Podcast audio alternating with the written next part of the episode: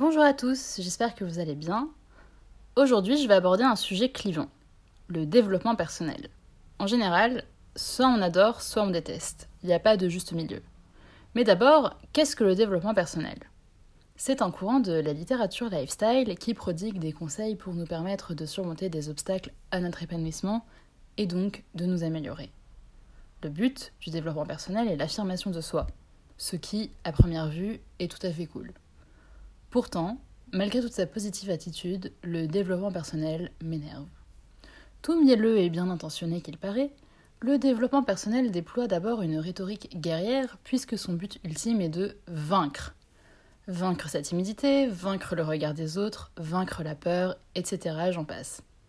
Ça revient donc, en ce qui concerne les coachs en développement personnel, à faire avaler aux gens qu'ils doivent entrer en guerre contre eux-mêmes.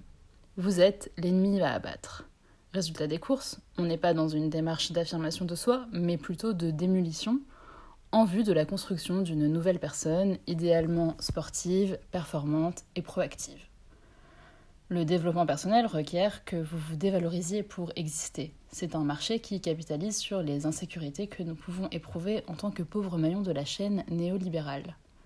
Les coachs en, développement personnel ont donc intérêt à ce que rien ne change dans l'ordre global des choses pour que l'on continue à se remettre individuellement en question. Premier reproche donc, le développement personnel fait de fausses promesses d'affirmation de soi, puisqu'il promeut en réalité une transformation de soi. Et par conséquent, second reproche, le développement personnel est un allié de l'ordre capitaliste et individualiste établi.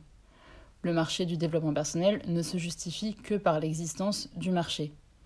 Si on n'éprouvait pas le besoin de se dépasser pour avoir toujours plus de reconnaissance et être toujours plus compétitif, on ferait juste des siestes et des coloriages, comme des enfants. Et en fait, le développement personnel est l'allié de l'ordre capitaliste à deux niveaux. Donc, il a besoin de l'économie de marché pour exister, et deux, il fait de nous des entrepreneurs de nous-mêmes. Or, si nous sommes les patrons, nous ne pouvons nous en prendre qu'à nous-mêmes et non, par exemple, à nos vrais patrons. Vous rechignez à faire des heures sup et vous faites mal voir de votre employeur, mais diantre, soignons toute cette négativité et devenons une meilleure personne. N'allons surtout pas critiquer l'employeur.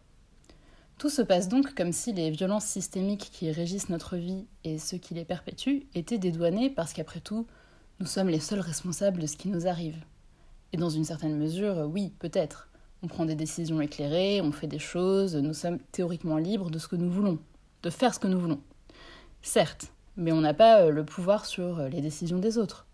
Or, ces décisions nous affectent et ça peut être très malsain de se blâmer soi plutôt que de blâmer autrui. Exemple tout trouvé sur un plateau, euh, le ghosting.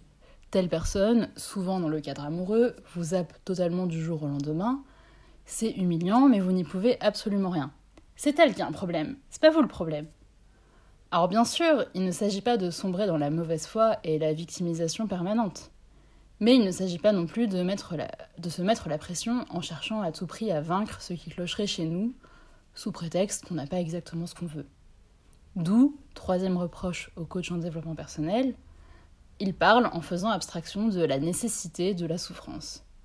Ils disent pas non mais ça va, t'inquiète, il y a des jours avec, il y a des jours sans. Ils nous disent, et ils mentent, tu as le pouvoir de n'avoir que des jours avec.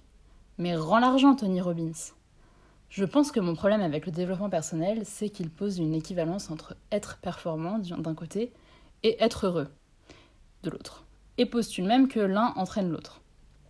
Alors que c'est peut-être tout bêtement en étant heureux, donc déjà content de soi, qu'on va atteindre une performance. Par exemple, Nietzsche, dans le cinquième livre du Gai Savoir, écrit Une personnalité affaiblie, menue, éteinte, qui se renie et se désavoue, n'est plus propre à aucune bonne tâche.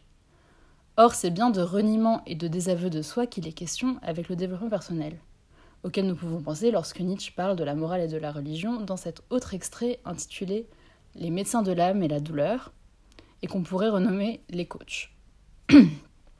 tous les prédicateurs de morale, comme aussi tous les théologiens, ont une commune inconvenance. Ils cherchent à persuader les hommes qu'ils seraient au plus mal et qu'une cure dernière, dure et radicale leur serait indispensable.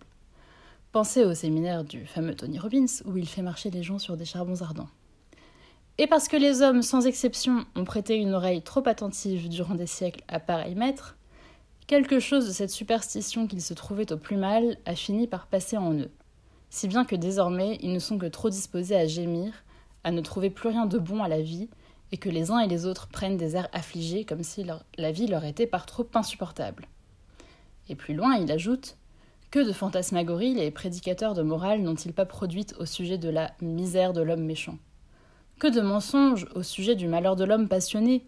Oui, ici mentir, c'est bien le mot propre. Ils ont eu sans doute parfaitement connaissance de la surabondance de la félicité de pareils hommes, mais ils l'ont eue systématiquement parce qu'elle constituait une réfutation de, de leur théorie, laquelle voudrait que toute félicité ne commence qu'avec la destruction de la passion et le silence de la volonté. Et pour ce qui est du remède prescrit par tous ces médecins de l'âme et leur préconisation d'une cure radicale et dure, il est permis de se demander cette vie qui est la nôtre est-elle assez douloureuse et importune pour qu'il soit avantageux de l'échanger contre une stoïque et pétrifiante manière de vivre? Ce que nous dit Nietzsche, en gros, c'est 1. de respirer un bon coup, et que nous ne sommes pas si malheureux qu'on voudrait bien nous le faire croire pour nous vendre des cures radicales et dures, et 2. qu'il est faux de croire que le bonheur, toute félicité, commence avec la destruction de la passion et le silence de la volonté, lesquels sont au cœur des cures dont parle Nietzsche, et que donc 3 les cures n'apportent pas la félicité, mais une stoïque et pétrifiante manière de vivre. Donc, conclusion, si vous voulez être heureux, il faut vous détourner des coachs en développement personnel qui, sous couvert de bienveillance, détruiront votre passion et feront taire votre volonté. C'est QFD, des gros bisous